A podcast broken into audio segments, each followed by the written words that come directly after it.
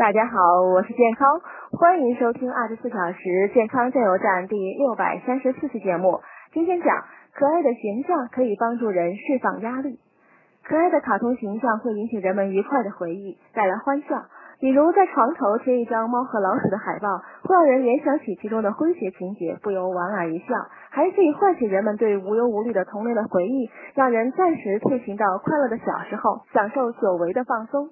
另外呢，可爱总是与简单相连。由于认知资源有限，人的大脑呢趋向于接受和加工性质单纯的信息，而可爱就是这样一根化繁为简的魔法棒。